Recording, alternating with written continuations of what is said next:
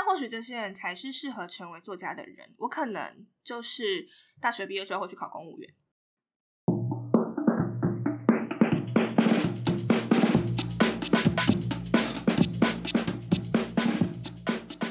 不伦不类，轮番上阵，欢迎来到同是天涯沦落人。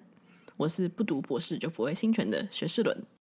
你要讲一下你平常都看什么书？我平常会看的类型。我觉得应该算是比较新生代的作家。我其实一直觉得这个在文坛上的分类很吊诡，就是他们明明就三十几岁，然后我一个二十二岁的人只说你他们新生代，你是超新星，文坛超新星，文坛宝宝也可以吧？宝宝你很可爱，文坛巨婴，因为你一百七十公分，对，我很巨，巨婴听起来就会跟出版社一起生气，会躺在出版社门口不会走，会在那边哭喊。躺在内湖哭喊。嗯、um，我平常会看的作家都是刚刚说到的，比较是女性作家跟同志文学。女性作家的话，我平常一定我一定会 follow 的人，可能就是有陈雪、邱长廷、呃吴晓乐、张亦绚、胡淑文、黄立群。我现在后面都在鬼扯，因为其实他们的书在我书架上，我没有很认真的看完。还有呃严娜、李平瑶这样子，但我然后自己还非常的喜欢汤书文。有人听完刚刚那段介绍之后会有什么感想吗？他们会抄下来，然后准备去博客来大扫一笔，会吗？会吧。现在不是木村光希，有什么好因为我的推荐而大扫？木村光希的粉丝是要买他身上的衣服吧？啊，不对，BTS 的粉丝也都会买 BTS 推荐的书。那个什么银河什么九九九的那个吗？什么诗集的吧？就会印在封面上面。还有那个啊，彷徨少年时啊，就会说 BTS 防弹少年团心情推荐。我觉得我看小说的。呃，路线可能是最近有什么新的小说，然后我就会买来看。一方面也是知道大家钱都很难赚，然后想要支持一下一起在努力的人。你很棒哎，我不如直接给他两百块，不是啊，比他稿费多可能十五倍。你是大学生哎，对，你觉得这种精神为之动容吗？因为我就是那种小时候会想要给街头艺人一百块的人，因为我觉得他们就是靠着他们的梦想在生活，是一件令人很向往的事。然后我爸就骂，这条路 跪着也要走完。可是长大就是那种西门町在那种移花玩球的街头艺人，我就不想给他钱，想就要闭嘴。我就觉得他们好像已经过得太，他们感觉只是想要赚钱。结果我现在也只想要赚钱。我平常会买一些，就是可能新的小说，然后就是一方面也想要知道大家现在都在乎些什么，跟在写些什么。那我自己看到喜欢的小说的时候，会做的事情就是非常的无聊，我会用那个手机记事本把我觉得好看句子记下来。那可以干嘛呢？就是我可以换我 IG 的个人介绍，这是我个人账号的自我介绍，不是大家看不到，就是大家都看不到，只有我的朋友可以看到。那会有人看到你换的，然后还问你吗？比如说，哎、欸，这是什么书？还是你会叫他自己 Google 啊？以前有被问过、欸，哎，但后来就没有了。可能以前是两年前左右。所以我的朋友们就是对我失去兴趣很久了，或是他们都不看书，他们可能以为就是我自己想的一段话。那我来看看，我最近放的应该是是易炫的吗？还是王鸥行？今天早上才换。伤害并不是伤害的重点，它只是透过，抱歉忘文盲。伤害并不是伤害的重点，它只是必须透过伤害来表现你对他没有拘束力，或者哈，你给他的自由，他并不要，他的靠腰，他自己得手的东西才算数。我真的好像很像是个文盲，难怪国小老师不愿意选我去当国文阅读的选手。那我可以分享我的吗？我知道，我知道。当棉被盖着我的时候，我也盖着棉被，还是反了。当我盖着棉被时，棉被也盖着我。我超级喜欢的，我超喜欢的，所以我才把它设成。那是你想的吗？当然不是啊。好吧，大家就可以发现，这个一个文学少女跟一个就东北将军比起来，还是将军好笑多了。哇，这里表现的很不好笑哎，这样大家都对我很失望。但就是，如果是我觉得我要认真看作品，可能最近这么做的会是吴明义的《单车失窃记》。哎，这样应该有证明我是吴明义粉吧？还有呃，邱常婷的心神，我也有这样，就是可能我会写他们的结构跟段落的大纲这样子，然后会挑意象跟里面，我觉得他们整个故事的核心是什么，就是想要做一些拆解的练习的话，会这样。但不会每一本都这样，太疯了啦！就是、我觉得很厉害、欸。没有，我只是说出这是一个 Word 档，然后我这样打一打，那很厉害啊！这表示你有努力想要吸收他们，而且拆解小说、欸，哎，有点跟拆电脑一样吗？但如果自己会写，就会拆啊。就你会组装电脑，你就会拆电脑。那比喻好奇怪哦。专门在做这个开始生气？好，那结尾就是我推荐一本我最近很喜欢的书，并且它再版了，新的封面非常的好看，大家可以去买。就是郭强生老师的《藿香之人》，他推了十周年纪念版的书封，非常的美。然后故事是一个日治时期的同志小说，然后觉得非常厉害的点在于他写了很多不同的角色，哇，听起来超不厉害的。等一下，等一下。不会啊，做一个群像剧，你要被知语警察打骂。嗯，我觉得厉害的点在于他的当代过去的那个时间线跳的很好，他总共应该是有三条不同的时间线，然后我觉得他都处理的很好。然后主题跟电影有关，所以喜欢电影的人，尤其是可能台语电影或者日治时期的电影的话，可以去看看。然后这也是我觉得男同志写的同志小说都很疯诶，就是大家如果喜欢疯狗故事的话，很推荐。他们就会后面会做一些很疯撕逼的事情，然后看了就会觉得很爽。然后通常加映，我会搭配《海角七号》的原声带一起看，因为我觉得还有那个日治时期的感觉。大家如果不知道听什么的话，可以听。可是听到国境之南，不会整个很很解吗？很像要毕业了啊。因为我只有听那个。我觉得大家没有台北，我觉得他应该没有听过那一首是情书，反正那是原声带里面其中一首。然后坐在船上的时候会播的那个吗？对对对对，然后配那个日文念白的啊。我旁边是两个海角七号粉，我不是，我好像来到魏德圣盖的主题公园。你现在是要放出来是不是？没有，我想查一下范逸臣唱的，就因为他整个原声带里面好多都是他唱的。他现在干嘛？吸毒？没有没有，开玩笑。造谣造谣，我不知道，我不知道，对不起。哎、欸，范逸臣前前阵子还跟王子维拍了一个打羽球的影片，哎，他会打羽球？我不知道，还是他拍他虐他的影片？王子维还说什么？他练的第一首歌就是范逸臣的歌，还叫大家猜那个是什么歌？他要练什么歌？王子维要练什么歌？我不知道，他是音色的。我知道。你说他拿羽球拍拿，然后在弹吉他。田中千惠有唱，抱歉，好无聊。那个就是他们在台上表演的时候，田中千惠去跟他一起唱嘛。对，那因为那是原声带，所以野玫瑰应该是他们两个一起唱吧。对，抱歉，我忘了。我好像海角七号粉丝，但我我觉得你们就是。那是那是我小学，那是我第一部印象进电影院看的。我也是台湾电影，我也是进电影院看。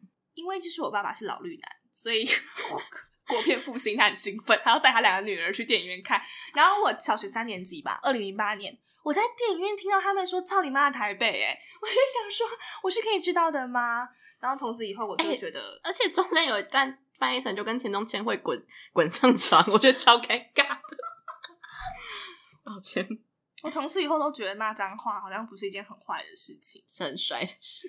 对，所以不要带小朋友去乱看电影。我我小时候觉得那些年我们一起觉得女孩设辅导机很莫名其妙，但我现在长大觉得。就是他们就是打手枪比赛。对对，如果我有一个小学的女儿，我绝对不要让她去看柯震东光着屁股，然后在阳台上吹直笛之类的，就不可以。电影分级制度很重要。你现在让他讲文化不无语。你哪天可以上郑丽君的 podcast 吗？好，希望可以跟郑丽君一起录 podcast。刚刚讲了很多都是关于写的东西嘛，那我想问，就写不出来的时候怎么办？官方的回答应该是去做一些，好，根本没有官方的回答。通常就是会有两个选项，一个是自暴自弃，一个是去做别的事情。自暴自弃听起来很像那种励志电影中间的那个转折。你说就是一个巨星的诞生，然后他开始狂喝酒，那个嗑药，然后他之后就他就会上台上沙漏。我刚大家有会不会爆雷吗？因为我刚才讲出故事的一面一个大转折，但我忍住了。六二零一七的电影会有人在意被暴雷吗？我不知道哎、欸。可以在台北路边砸吉他，写不出来的时候，如果是要呃一定要交的稿件的话，那我大部分的做法就是喝酒。然后我就 可以用这么震惊的语气说吗？当然可以啊！你是如果你是恩熙俊的话就可以，而且喝酒感觉很像是。那种不成功的街头艺人，不会啊，有钱人他们进餐厅都要开八二年的拉菲。你不要再讲那个中国干片的台词。我觉得有一段时间，大家应该有因为这件事情感到困扰，因为有时候我会喝的太醉，然后我就会打电话给一些不该打电话的人骚扰他们。蔡英文，我没有蔡英文的电话。我在调整这个情况，就不要太醉，都不要太醉，倒少一点酒，因为稿费也就那样子啊。我又要喝酒，酒钱还不够，他很亏，因为总不可能喝啤酒，就是这样他想尿尿，所以通常都要直接喝 whisky。有有人想要知道这么细节的事情吗？我会，我如果想要有点清醒又蛮醉的话，我会喝 whisky 加红牛，因为这样就是有两种效果，我就会很兴奋，可是我又蛮强的。哎、欸，你很适合。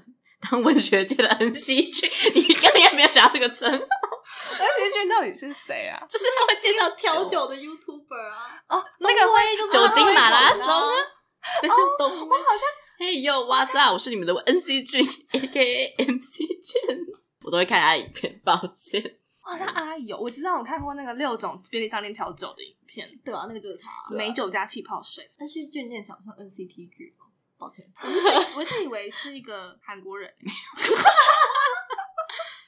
但这个方法不是长久之计，因为你的肝会先坏掉，因为很这样很贵。我觉得写不出来的时候，如果是要以一种就是给大家想要也要写作的人的 tips 的话，我觉得你写不出来一定是因为有一些难言之隐。对，就是因为你在逃避一些你应该要写的东西，或者是我自己比较常遇到的状况，可能是我在写一个类似作业的东西的时候，那我只要给我比较觉得有资格制裁我的长辈看的时候，老师会给我一些意见，他可能会问我说：“哎，这边为什么这个人要死？”因为他可能觉得我的年纪跟我的心智状态不够处理到死亡这件事情，他会希望我给他一个原因嘛？我会希望老师去听我的 podcast，有一集也谈到关于死亡的事情。好生硬，无情工伤。然后，如果我为了想要逃避这个建议的话，我就会写不出来。所以，我觉得写不出来其实也算是一种暗示吗？就神在跟你说，你不要再装死了，你说要去处理那些你不想要处理的问题。可能就是因人问题因人而异，所以我没有办法给一个可以解决大家问题的模板。但我可以提供一个解决问题的前置作业，就是。我会到可能两百块的咸酥鸡来吃。我刚刚很认真的在想，会是什么慎重的事情？是真的是真的啊！如果觉得有点太胖的话，我会叫咸水鸡，然后还会哭啦。我就一边哭一边吃那个。那你就不用调味啦，可能就用越吃越咸。我刚刚也想讲一样的。我刚刚一开始介绍你的时候，用“早会才女”这个昵称，不知道，因为我们朋友圈都很喜欢戏称你是“早会才女”，不管是在啊介绍你的时候吗，或者是。跟人讲你的时候，就会说：“哎、才女，才女。”那你觉得这种称号对你来说会是一种压力吗？还是你会觉得很烦？我不知道，因为感觉神童都不喜欢自己比较神童。我不是说 S J 那神童 超无聊笑话，全没有笑。我先跟大家介绍小慧才女的来源。早慧才女是我在出这一本短篇小说集的时候，书腰上面的那个 title 这样子，然后就是我的编辑帮我下的标题是“屡屡获得文学奖的早慧才女”之类的。会获得一个神秘称号这件事情，其实我在出书前，我的恒温系前辈。有跟我介绍过，就是打烊，他有跟我说过，他自己有恒温系作家的这个称号，也是他在出《恒温行李》这本书的时候得到的宣传名称，这样子。哎、欸，那大家走很远呢？对呀、啊，因为恒温那应该是我国中的事情。对，这真的很久。他就是以身为镜，告诉我说，你一辈子都会被叫早慧才女。没有，那时候我还不知道会被叫什么。总之，我身边遇到这件事情，我其实觉得还蛮有趣的。就是我觉得不会有人在我才女的时候，真心觉得我有才华吧？没有吗？我觉得大家就只是叫一个绰号啊，我跟将军一样是一个绰号。对啊，大家在叫我才女的时候，是有真的觉得我有才华吗？灵魂拷问，会吧？不是啊，我我叫一个笨蛋才女，我会觉得我在羞辱她。总之，因为我觉得大家，因为我不会叫你才女。哎，我不是说我在说你笨蛋，我只是我我只是觉得这样叫人很失礼啊，就叫名字就好了。就是我觉得大家好像只是一个像是一个绰号的方式在叫我，所以我没有觉得大家真的有把这个当一回事。那我就觉得还好。我以为都会很有压力，或者是觉得好烦，是不会啦。那你脾气很好。我觉得也是，就是因为这个 slogan 有点复古嘛。就他如果再更贴近我本人一点，他如果叫我什么少女作家，或者是什么我不知道哎、欸，反正如果是少女开头的，我可能就会觉得比较不开心。少男杀手 还蛮开心的吧？因为你会成为下一个蔡依林。我以为是瑶瑶，那是宅男杀手，宅男女神哦，宅男女神，宅男杀手听起来真的会把宅男杀死。你说杀手欧阳本才吗？我觉得萧敬腾应该想要消除有看过这篇人的所有记忆。可是我很，我小时候有段时间也很沉迷九把刀 啊。那宅男女神跟少男杀手，你想到了？我想当宅男女神，因为宅男因为不止少男嘛，不是，我觉得宅男宅男的消费力比较高，就是少男感觉是少年，感觉是一群比较穷困的人，喜欢打篮球的人，所以他们可能钱都拿去买 Jordan，就不会拿来就上供给我。哎、欸，还是他们现在已经已经买到别人了，因为 Jordan 可能是我国中的事情，没有吧？Jordan 是一辈子的事情，对啊，像莫扎特一样。现在有人在迷莫扎特吗？你刚刚说跟牛顿一样，好了，国中生都要学牛顿。可是我有在听古典乐的朋友都很喜欢肖邦，哎，好无聊的一个资讯。不然他们要喜欢谁？舒伯特，可能可能会有些比较长的那种现代的演奏家，我不知道他叫什么名字。柴可夫斯基，一模一样的。我们知道最长的就是五个字，再长的记不起来。杜斯妥也夫斯基，哎，那是那个纸船印象。那我想要分享，我家旁边的巷子有一家便当店，他们有个品相叫做柴可夫斯基肉饭，我是认真的，可是我还没有吃过。哎、欸，那他们有没有新品翁山苏鸡肉饭？你自己剪掉。所以大家会跟店员说，我要个柴可夫斯基肉饭，没有吧？我都我都会比我要这个，可是便当店的招牌都写在墙壁上啊。对啊，对啊。他就是写在那我那就是我要鸡肉饭。他的鸡肉饭的鸡是这个鸡还是是？你这样观众不知道你在讲哪个鸡，不是 chicken 的鸡，啊、是是柴可夫斯基本人的鸡。哦，那说不定点上来是两个猛男，他就点的时候就会开始翻 天鹅天鹅湖来开始做。哎、欸，我们真的很没水准，就是我们对柴可夫斯基的认识，不然还要知道什么？我们又不是音乐系，我们不是姜老师。那胡桃钳是他写的，我不知道、欸，是吧？还是因为这个胡？我不知道。可是我小时候读音乐班，你你不要讲出来。他刚刚讲那篇短篇小说集，不知道可能会被很多人觉得说都是在写一些青少年嘛、青春相关的事情。毕竟那时候你写的时候就是十七岁，不然要写什么大人的事情嘛的感觉。那你会觉得，如果自己一直不推出新的作品，你会不会就一直被定型在这种地方，或是？你就会一直被迫要写这些东西，就像是某些演员他就一直会演女学生一样。有在影射谁吗？我心中有名单，那就是你想的那个人。没有没有名单，就一个人，这样不能算名单。关于青春书写这件事情，我自己是觉得，在我的这个年代，好像蓬勃发展出了很多青春作家。然后，青春作家这件事情就令人很紧张，因为青春是会疼痛的。不是，我想说，青春是会消失的。那作家这个身份也会随着青春的结束一起消失，听起来好难过。我自己也会觉得这件事情好像变成出书，好像变成一个里程碑嘛。就是当我在我在我高中到大学这个阶段出了一本青春的作品以后，在这个年纪出书这件事情变得比较容易达成。呃，我可能会因此感到迷惘的是，那我要下一步要怎么离开青春作家，成为一个青年作家、壮年作家，然后变成叶世涛？开玩笑的，根本就不敢。对，就是我我会不太知道这个这一条路径的顺序是什么，因为好像很多当出现了青春作家这个零点五级的关卡以后，好像到一又变成一件更难的事情。这可能会是青春作家对我而言比较困扰的地方，我自己是不会觉得我在十七岁的时候写那些东西我会后悔，因为有得奖，有得奖的东西我都觉得那那蛮赞的。不好意思，我就是很需要被肯定的 草朗。好，我要重讲，我自己是觉得我在那个年纪写那些东西是我没有办法超出我的人生经验去做到别的事情。当然，我觉得就是有很多非常厉害的，就是也是年轻的作家，像许政甫啊，或是像周长平他们，其实可能只有比我大几岁，可是他们就写出了我觉得跟我生命经验非常非常不一样的东西。那或许这些人才是适合成为作家的人。我可能就是大学毕业之后去考公务员，那很难过哎。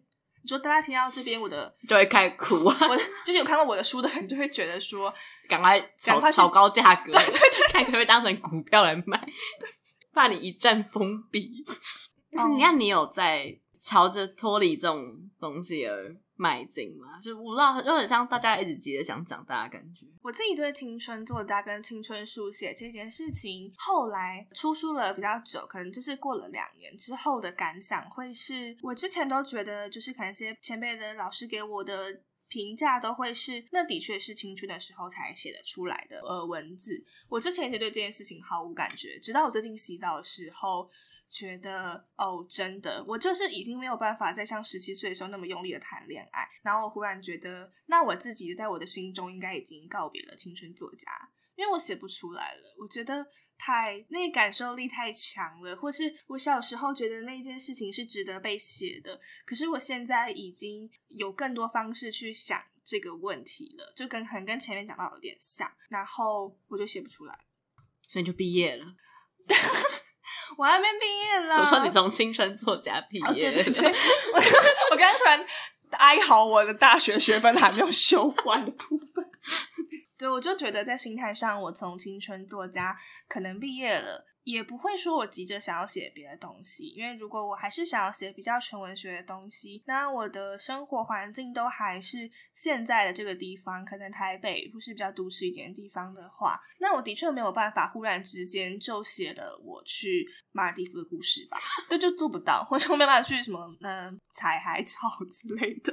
我觉得我可能还没有办法，就是一夕之间登大人，就是写一些可能现在文坛比较主流，然后热卖的风格的。我没有说那样不好，我觉得很很很好，我很我很羡慕。可能像是《新报道》跟《巡洋记》都卖得很好，还有一篇是在写呃，如果台湾跟古巴大人民大交换的故事，然后一篇就是在写一个地理所的学生去西藏。呃，流浪的故事，我觉得这些东西都很好看，然后也是可能自然书写是一个现在的风格潮流，可能就是跟吴明老师有点关系。那我自己当然是没有办法一夕之间说变就变，哎，我没有看我七十二变，但我不会觉得这样就好像我没有成长，因为我心态上是真的有在逐渐的放弃跟变老。但你不会。那种嘛，不是很多人都会说，呃，很多人说我做音乐不是主流音乐，但我自己认为我就是要把我的音乐变成真正的主流音乐。你不会想要把就是你现在写的东西变成一个，就继续坚持，然后让它变成一个很猛的东西。因为其实我主要的主题可能也是会跟一些女性成长，或者是爱情，或是人际关系有关。这个东西我也不好意思说它不主流吧，因为早郎就是都在写这种东西。可是 我刚刚提到的人都是男性作家，那他们可能是我不知道啦，我都不是台湾所学生，但我觉得呃，男性作家在不同的风格上面，他们尝试的风格比较广。那我也不知道怎么讲，那就是女生就喜欢一些琐碎的事情吧。但我就超爱超爱当个琐碎的人，所以如果要有所坚持的话，就是我会在细腻的情感经营，就是琐碎的事情上面继续努力，成为一个很无聊的阿姨。不会啊，阿姨都蛮有趣的，所以你就不会觉得说这种说你青春是被批评的感觉。但当你真正是被批评的时候，他就是一脸嗯我在批评你的样子的时候，那你是会。怎么样去面对？你会特别去找来看吗？或者是你会就是完全忽略掉之类的？我在刚出书的时候，其实蛮爱海巡我的评价的，因为我就是那个，我就是亚洲学生，所以我就很需要 得奖，我就很需要被肯定，肯定对我就很需要分数肯定我这样子。我我也有追踪我自己的 hashtag，然后就会看一下大家都 hashtag 我说些什么这样。然后我自己看到比较印象深刻的评价的批评，因为其实我觉得大家也都。做人都有分寸吧，就是想说，我就是也只看个小说，有什么好骂他的？对，我自己看到难看的电影，我也不会发一篇文，然后 hashtag 那个片名，那很坏欸。对啊，我就会跟朋友抱怨，但想说也是不一定要他本人要知道。但总而言之，我看过的批评好像就是有说，首先就是有说我写的东西就是很像那个小小学不是小学生啦，就是高中生的无病呻吟这样。我想要笑像小学生也太坏了吧？哦，像得全国作文比赛第一名的小学生。我自己刚刚就是说过，我觉得这个不算是批评。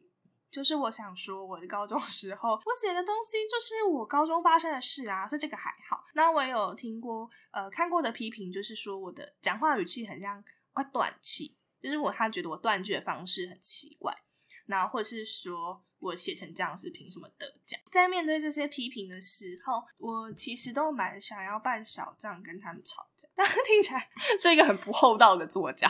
但最后我都只会留说谢谢，然后给你爱心。我就是，所以你会回谢谢哦？会啊，我俗啦。你人好好哦。如果是 IG 我就会回啦，因为那个就是我的那个公开的账号。我自己，我就是被批评的感觉。我小时候其实也没有小时候，我到现在都还是如此的易怒。可是我觉得我长大的证明是，有时候我想一想，会觉得他说的蛮有道理的，然后我就很难过。感觉完全没有长大到，只是变得比较俗辣一点。就我长大之后会开始想说，那为什么会给他这个感觉？如果那个东西我觉得属于我自己，比如说说话断句很奇怪这件事情，其实我平常在脸书发文或者回别人讯息的时候，我也有感受到我说话断句有一个形式，然后不是大家都会这样使用的。那我觉得就是我讲话方式啊，我就觉得这个没有什么。你很赞哎。啊，做自己啊！就会 感觉那些有名的人面对黑粉的时候都会这样，你说像蛋包啊。我觉得这个就还好。我觉得我会沮丧的，比较是如果我收到的是一些呃有分量的人给我的负评，我才会沮丧。所以有有有分量的人对你做负评哦。就如果是文学奖的那个决胜记录啊，oh. 他们因为他们也不知道我是谁嘛，嗯，就是说出名字也没有人知道我是谁的意思。我的 我。这边的意思是，那个文学奖都会是匿名的，这样老因为是匿名的，老师们就会很嗯很敢讲，对他们就很大方的批评作品这样子。毕竟还没有收钱来评审费。对，但那看到那些的建议的时候，我可能就会先哭，然后哭完之后就决定我以后不要投这个文学奖。我在可能再过两三个礼拜，我就会想一下，那我下次要写的时候如何避免掉这个问题。那我觉得还蛮好的，你有在。一直努力的成长，哭完还是会 哭过就好了。但是大家在面对任何事情的时候，都需要都是这样解决问题的话吧？不然呢？可能不一定会哭。我是说，大家都是收到意见之后，然后不理他真的吗？会吧？不然那么多依然酷我的人不就是这样吗？你说这个世界上还有这么多白目的人，对、啊，他们怎么没改？他说：“抱歉，我讲话就是比较直。”这种人就是永远都不会改啊！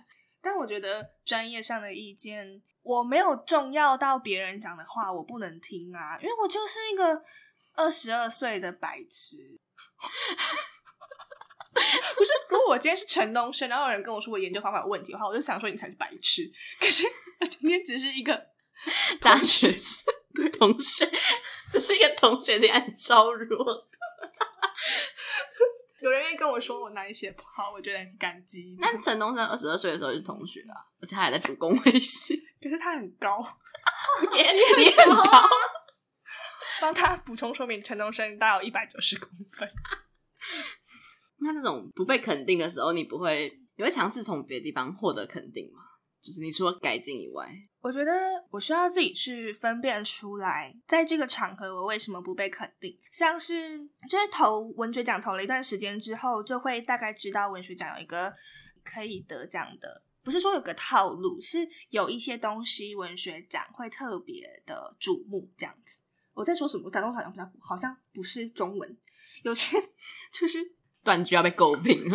有有一些种有一些类型的小说，文学奖会特别呃看重他们这样子，可能就是议题性比较强的作品，或者是他们讨论的东西比较严肃。那一些呃比较琐碎的东西，可能就是对应到的客群不一定呃是那些人。就像我刚刚可能说的，女性作家会有一些他们专攻的路线，同志作家会有一些，男性作家会有一些。但我没有办法预期我这次投的文学奖评审会是谁。如果来了三个呃同志作家，然后我写的东西超异性恋，他们可能就会觉得比较 boring。那如果来了三个异性恋男性作家，我写一些女性的呃身体或是心理的感受的时候，他们可能比较没有办法共鸣。所以我觉得在这些场合被否定的话，我会自己去看看，说我为什么为什么这个人会对我有这样子的评价。翻译成白话文就是我会先检讨他。那我觉得很赞。后来就是避免掉沮丧的方式，就是其实我看来是会觉得呃自己做不好。那我不能改的地方，我会辨认出这个东西到底值不值得改。如果是我觉得重要的东西，并且我有理由说服我自己为什么我不改掉，比如说这个说话的腔调，或是讨论一个议题的细致的程度，就是可能有些老师会觉得到转太钻牛角尖了。但如果我可以说服我自己这个钻牛角尖存在的价值的话，我就会继续写，然后不投那个文学奖。好赞哦！哥，你是最棒的。好烂结尾，抱歉。那最近有很多东西都是小说或者是呃其他作品呃或者游戏之类改编成影视，比如说像呃返校、斯卡罗或者是天桥上的魔术师。那就想到说，哎、那你如果你的书也被改编成不知道戏剧或者电影等等的，那你会希望是谁来演，然后或者谁来导？那你会希望是哪一个作品可以真的变成一个影视化的东西？我自己就是这感觉是梦女许愿时间，然后所以我说这就是来大幻想。我自己觉得可能比较适合改编的东西会是呃《玻璃弹、珠都是猫的眼睛》里面收录的一篇短篇小说，叫做《嫉妒的颜色是绿色》。那这篇小说 它呢，主要在讲的是两个高中女生谈恋爱的故事。会选这篇小说的原因是。它的场景就是在高中，所以感觉很便宜。因为 我你很为了制作单位着想，因为我有一篇在写寻路，那个要去冰天雪地，而且那就是一个 Discovery 或动物星球频道的。刻在你心里的名字也跑去加拿大为了拍瀑布。可是，可是，可是大家都只记得王世贤长得很像陈奕迅。就是觉得有点可惜，他们可能或许就是还是要找没有那么有特色的演员，否则很很浪费他们出外景的钱。然后淡水是我自己的私心，就是我可能比较多有在 follow 的演员，都是一些年轻的女生，我听起来好像员外哦。那我自己很喜欢的演员应该是温真菱，就是最近演那个斯卡罗蝶美的演员。我从他在演一把青的时候，我就开始喜欢他了。我算算铁吧，很铁。二零一七，哎，应该是二零一七。我就觉得，如果他可以来演高中女生的话，我也可以吗？因 为你也要演吗？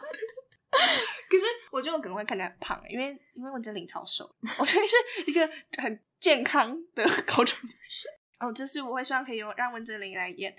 哎，里面有床戏，那我可能没有办法安排另外一个角色，我会很痛苦，所以就选择自己来演。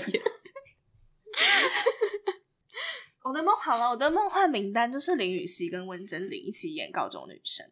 可是有点床戏你要当替身，豆豆。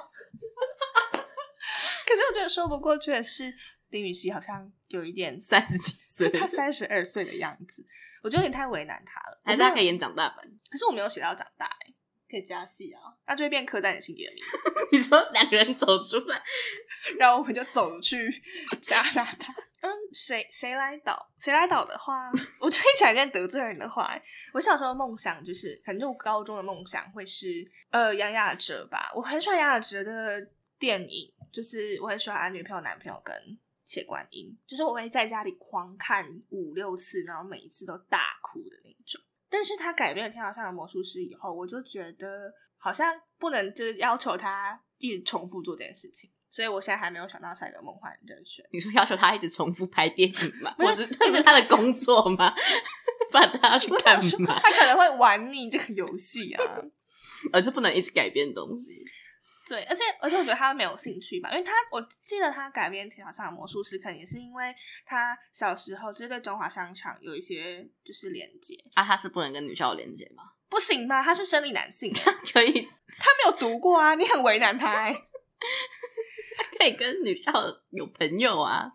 那那我许愿，我许愿周明瑞帮我拍好了。他为什么不拍他自己？但是但是他有在拍片，对呀、啊，真的、哦。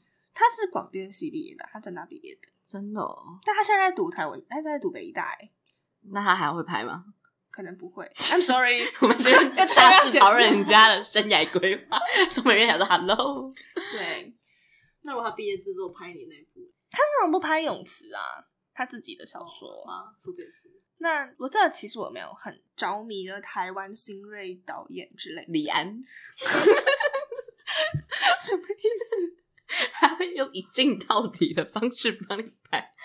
他会问就是你跟李雨熙的床戏，好莫名其妙哦！太明亮，他会拍他们躺在同张床上面二十分钟，然后一动也不动。这边都要剪掉吧，不然就是张小红会杀我。张小红本来进，对啦，我们真的很不会鉴赏 作品。现在要讲一个有点老掉牙的老连接，反正你在短篇小说的最后一部，就是从高中女生变成了一个不是你你笔下的主角，从高中女生变成一个来台北读大学的女生。想要问的是，呃，那你本人就是到台北之后。你会觉得你自己也成为了一个台北女生吗？或者是有没有什么瞬间让你觉得你以前对于台北那些隔阂突然消失，我不知道之类的？为大家解说一下，我是高雄人。那我从在十八岁以前我都在高中读书，不然呢我以前在华盛顿读书，不是不是因为我室友，我大一室友他是彰化人，可是他高中来读北一女，他有复杂身世，没有人想要听这个故事。但我刚来台北的时候，对台北有很多意见。我觉得南部人都这样，我觉得南部人都对台北有很多意见，而且这些意见是我反复操演的符号。你说你说咸酱油膏。对，我就是约莫两年前很喜欢嫌弃台北的酱油膏很咸，然后没有人在卖锅烧意面，那锅烧意面不会加沙茶酱，或者是台北的电影票就是真的是卖那个定价的价格，因为高雄 有一家百货公司旁边有一条在卖那个就那种团体票券的街，然后它就是那个街上有卖所有电影院、威秀、国宾、呃喜满客等等的。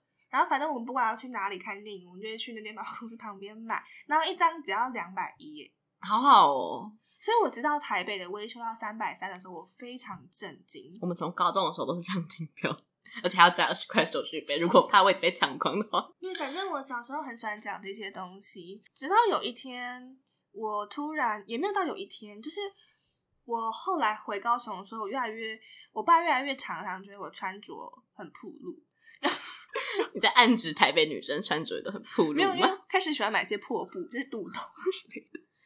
那感觉像中国女生，呃，北京女生，清清朝女生，《后宫甄嬛传》。然后皇上掀牌的时候，然后我就会穿肚兜，被裹在棉被里面，打开是肚兜。总之，我开始发现，呃，我自己好像融入了这个环境，是在我之前会一直。觉得我好像很想要回高雄，或是我待在台北过得很不开心。但后来我就习惯了。这是听起来是一个很呃，好像没有在说话的一段话，但我后来都会这样子鼓励。如果我身边还有学弟妹他们要考试的话，就是我会跟他们说，就不需要为自己设定一个你一定要抵达的地方。那。嗯，我身边有，就是我当年在要考大学的时候，我身边有很多朋友，我觉得他们比我值得去更好的学校，虽然现在也没有办法，就比我去到哪里更好的学校，再次 NYU 这样，但是但他们后来可能就都没有来到台大，然后可是我觉得他们在他们各自的学校也都过得还蛮 开心的，因为可能读大学就是一件蛮开心的事情，没有吧？没有，我 看你们都读的很难过。嗯，um, 所以我我想要说的可能是，不管是来到台北，或是来到任何地方，在那边待久了，就会找出一个生活的韵律。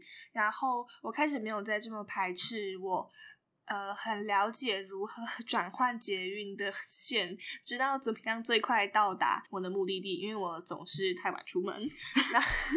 那我开始习惯这种感觉，然后我并没有觉得这件事情可以被出成一本书，叫《台北女生》。哦哟，哎，可是许金曼也是高雄人，然后我觉得，呃，这件事情在我慢慢习惯以后，它就是还是你叫台北女大神，讲话很大声吗？好好难听，好低级。我觉得有一天我就融入了这个这个城市，好做作的一句话。会想说，在这座城市遗失了你。哎，我觉得。我终于告别了我十八岁以前的生活，进入了一段新的生活。这个新的生活就是台北。那我想要用一个我昨天发现的小故事为大家总结我来到台北，跟我终于没有想要再区分这里是哪里的感受。这样子，那个小故事就是我昨天要去信义成品吃饭，然后很很 detail，好琐碎的故事。对，然后那个呃，就是从。我坐，我坐到一零一站，然后从一零一站出来走到新义成品要走很远，那是一条很长很长的人行道。然后我们，我就是在下班时间走在那边，然后我前面有两个看起来三十岁的，就是成熟的姐姐，她们就是穿着得体的衣服。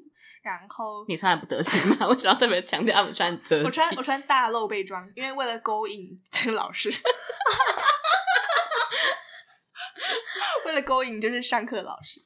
第一次实习上课很兴奋，然后不，重要，然后我们就一起走在那个人行道上。我自己其实是一个走路算是大步的人，因为我的身高的关系。那两个女生她们目测，我目测她们都比我矮十公分左右，可是我们三个人就保持着一模一样的速度前进，然后我们之间都是间隔大概三公尺左右，然后我们就是这样子。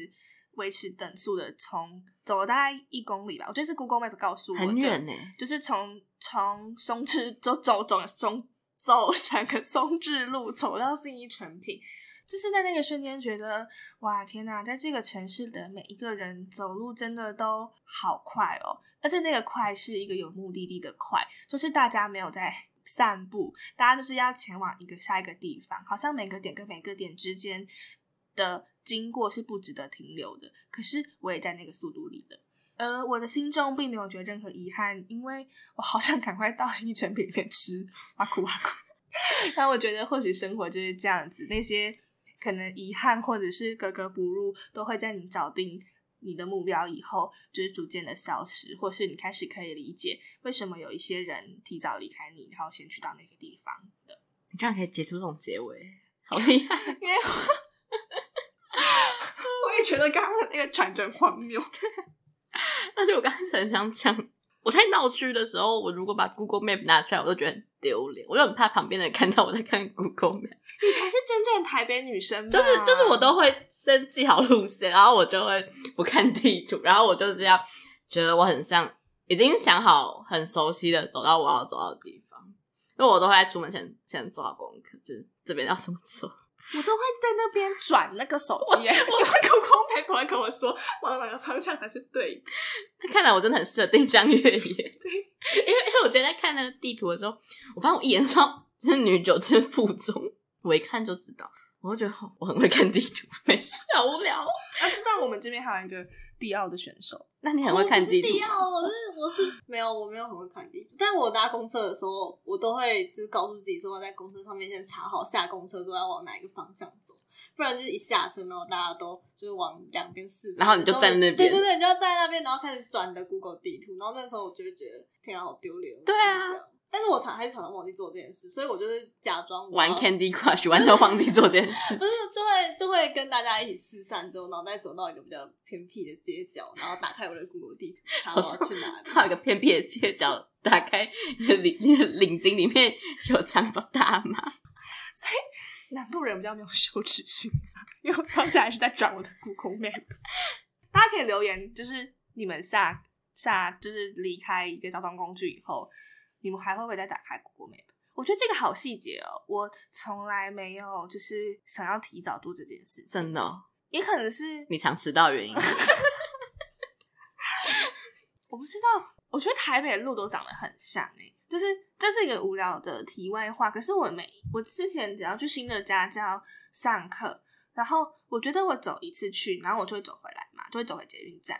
我每次都走错。而且我会走去很远的地方，我根本不知道那是哪里。然后我，而且我还要走很久才发现我已经去到不一样的地方了。你很像进入什么结界之类，要找出个结界出口，才可以顺利出来。而且我觉得我不是方向感不不好的人，我就是普通的人啊。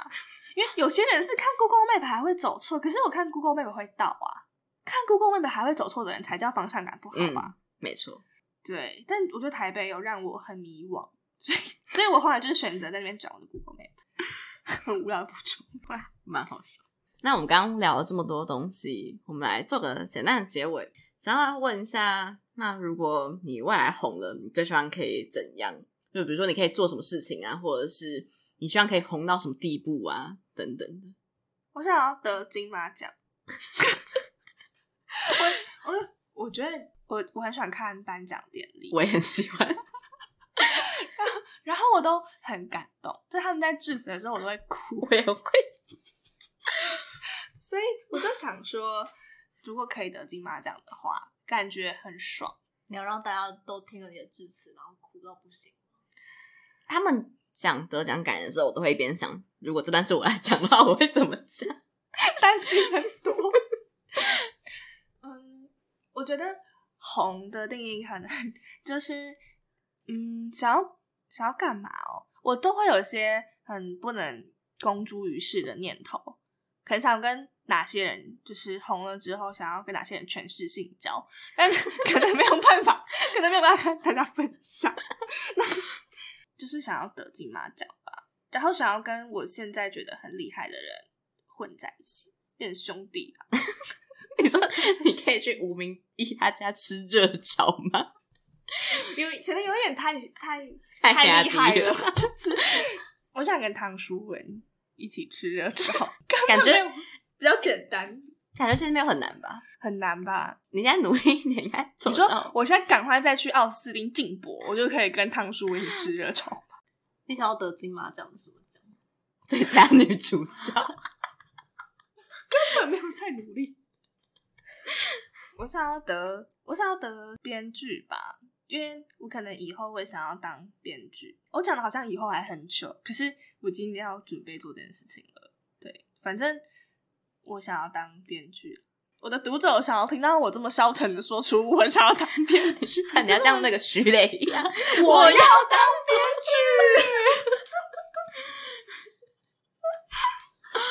剧。我觉得能讲出自己想要做什么，就是一件很厉害的事情。你好励志哦！对啊，可以很像那种辅导老师，在我哭的时候就会说：“你可以做到现在这样，已经很棒了。”然后我就继续哭。最后是不是应该要说一些温暖的结尾？好啊，我就在算我年轻的时候，就做到了一件我小时候的梦想，好像是一件很不得了的事情，在我的宇宙里是一件很不得了的事情。我们也觉得很不得了，还是我们的宇宙不堪一击？别这么说。至于接下来要如何这件事情，好像就变成。比较困难的一个问题，但我觉得其实到了大学快要毕业之际，你就会知道了，你就会被迫知道。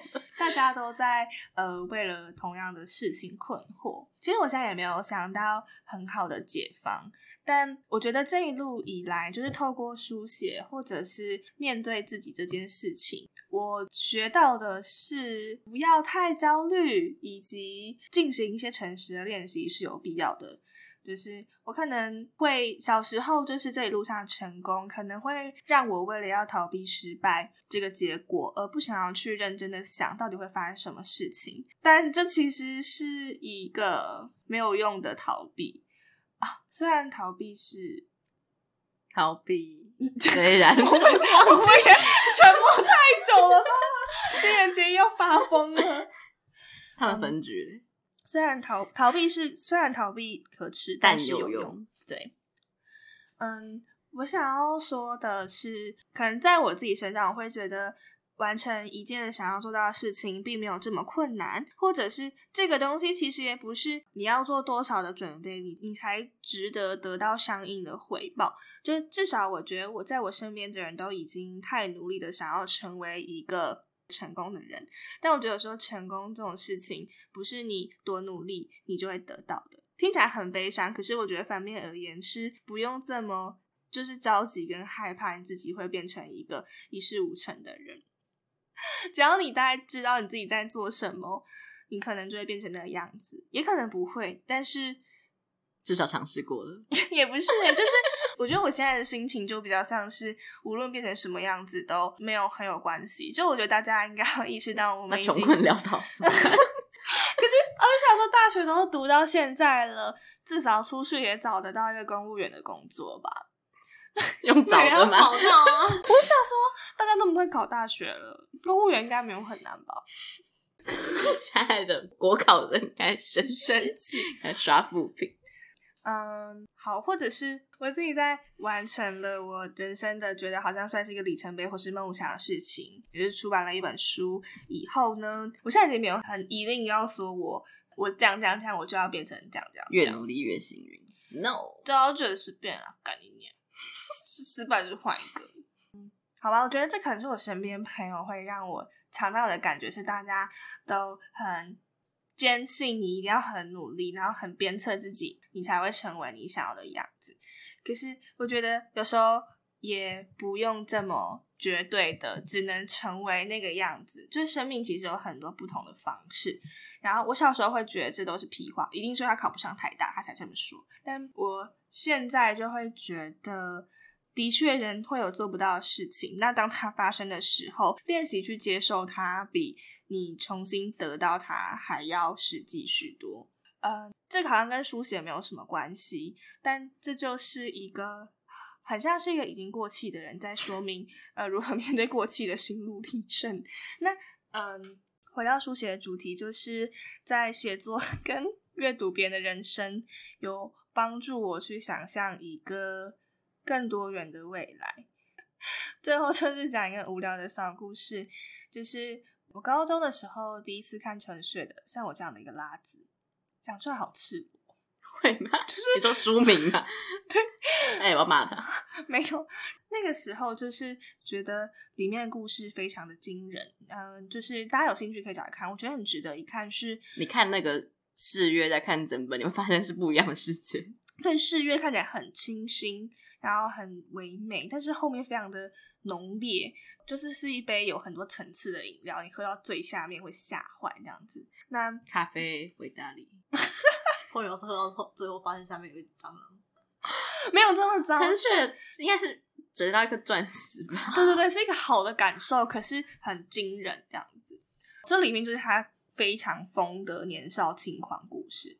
但回扣到他现在每天都在吃早餐人做的早餐，我就觉得他二十年前一定没有想过他现在会这么甘于平淡，或是他对平淡竟然还有这么多话可说。呃，沉睡就让我真的深深的相信，疯婆最后也是会有好出路的。但这个出路可能不是二十年前疯婆想象得到的，所以大家就尽量发疯，然后勇敢的做梦。听起来好廉价的结尾，但我想说，二十岁的时候勇敢做梦也不会多糟吧？又不是要去杀人。二十岁做梦的成本感觉很低，因为你可能就只会想说，梦想就是我想要当摇滚 啊，去蓝雨好烂哦。好，就是大家勇敢做那些你想要做的事情，不用到不计代价，可是有时候代价也没有你想象中的那么坏。